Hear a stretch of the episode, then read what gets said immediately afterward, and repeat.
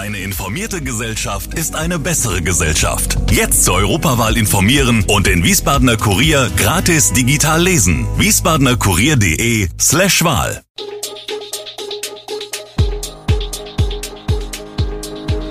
Gude, unser morgendliches News Update. Das Wichtigste aus Wiesbaden für Sie im Überblick. Guten Morgen aus Wiesbaden an diesem 23. Dezember. Die Wellritzstraße wirkt noch nicht wie eine Fußgängerzone, das Ferienprogramm findet statt und die aktuellen Corona-Zahlen. Das und mehr gibt es heute für Sie im Podcast. Mittlerweile misst sie rund 200 Meter. Nach dem abgeschlossenen Verkehrsversuch zwischen Hilnen und Helmundstraße ist die Fußgängerzone Wellritzstraße Ende Juli erweitert worden. Der Test im neuen Abschnitt zwischen Helmund und Walramstraße ist auf zwei Jahre angelegt. Ein Projekt, das bei den Gewerbetreibenden dieser Geschäftsstraße Erwartungen geweckt hat, die noch nicht erfüllt werden konnten, wie es scheint. Das wirkt doch nicht wie eine Fußgängerzone. Die Leute lachen uns doch aus, wenn wir das behaupten, sagt der Inhaber des Juweliers Benjamin aus dem neuen Abschnitt. Er sei grundsätzlich optimistisch, was das Projekt betrifft. Aber damit sie als Fußgängerzone wahrgenommen werde, müsse die Stadt diese Straße äußerlich verändern, schmücken oder begrünen. Dazu gehöre auch eine neue Pflasterung. Denn teilweise laufen die Menschen wegen der Fahrbahn immer noch auf dem Bürgersteig, obwohl sie überall laufen könnten. Ein Problem in der Wellritzstraße ist außerdem, dass das Park- und Durchfahrtverbot von vielen Autofahrern nicht eingehalten wird. Nachdem die Durchführung des städtischen Winterferienprogramms noch Anfang des Monats pandemiebedingt unklar war, können Familien in Wiesbaden nun aufatmen. Die neun Tagesfahrten und 29 Workshops zwischen den Jahren und im Januar sollen stattfinden. Bislang gab es nur vereinzelte Absagen durch Eltern. Ob wegen geänderter Pläne oder aus Vorsicht wegen Corona ist nicht immer klar. Oft verhindert auch die Anordnung einer Quarantäne die Teilnahme. Das schöne Ferien-Team geht vor Weihnachten umgekehrt auch nochmal mit allen Kooperationspartnern ins Gespräch und prüft deren Bereitschaft, die Angebote durchzuführen. Kurzfristig kann es zu Absagen von Kursen kommen.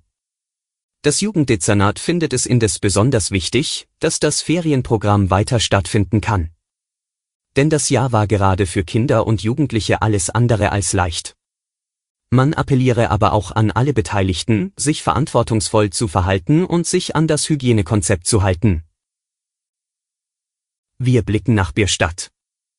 Auch wenn es im Winter im landwirtschaftlichen Bereich eher ruhiger zugeht, stehen bei zwei jungen Wiesbadenern derzeit alle Zeichen auf volle Kraft voraus.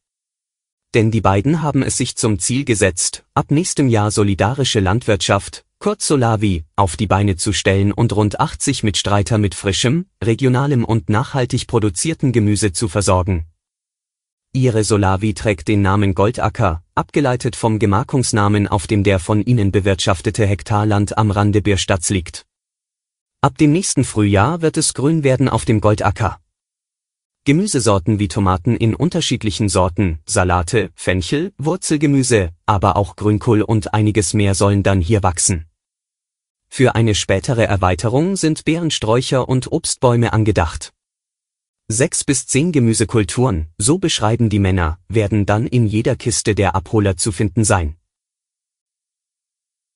Die Worte von Bundeskanzler Olaf Scholz nach der Krisensitzung am Dienstag waren eindeutig, Corona macht keine Weihnachtspausen.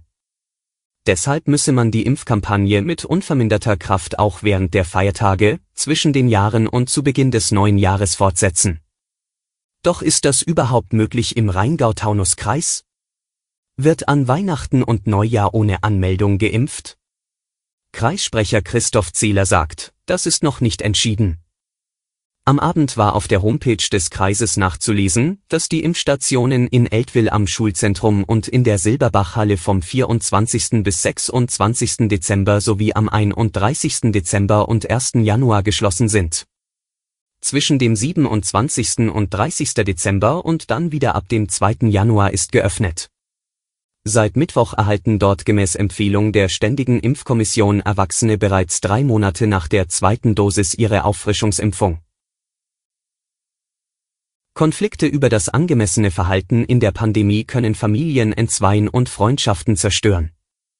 Einer repräsentativen Umfrage zufolge sind 71 Prozent der Bundesbürger wegen Corona schon einmal mit Verwandten oder Bekannten in Streit geraten, 56 Prozent sogar mehrmals.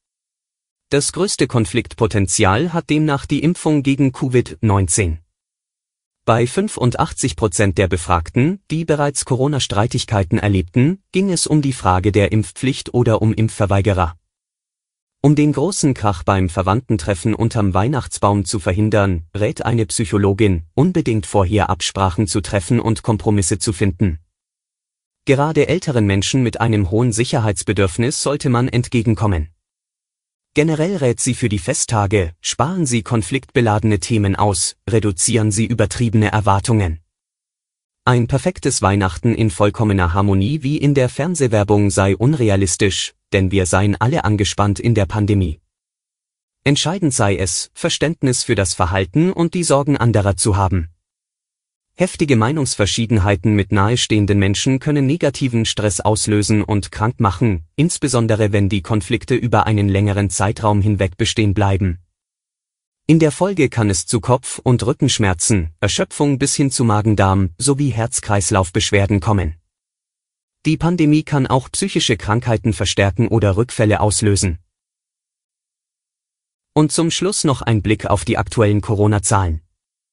Die bundesweite 7-Tage-Inzidenz ist im Vergleich zum Vortag gesunken. Das Robert Koch Institut gab den Wert mit 280,3 an. Zum Vergleich, am Vortag hatte der bundesweite Wert bei 306 gelegen. Die Gesundheitsämter in Deutschland meldeten dem RKI binnen eines Tages 44.927 Corona-Neuinfektionen. Die Zahl gemeldeter Infektionen geht seit rund drei Wochen zurück. Experten befürchten wegen der ansteckenderen Omikron-Variante aber eine baldige Trendumkehr. Deutschlandweit wurden den neuen Angaben zufolge 425 Todesfälle verzeichnet. Die Zahl der in Kliniken aufgenommenen Corona-Patienten je 100.000 Einwohner innerhalb von sieben Tagen gab das RKI Dienstag mit 4,73 an. Alle Infos zu diesen Themen und noch viel mehr finden Sie stets aktuell auf wiesbadener-kurier.de. Gude Wiesbaden ist eine Produktion der VRM von Allgemeiner Zeitung, Wiesbadener Kurier, Echo Online und Mittelhessen.de. Redaktion und Produktion die NewsmanagerInnen der VRM. Ihr erreicht uns per Mail an audio.vrm.de.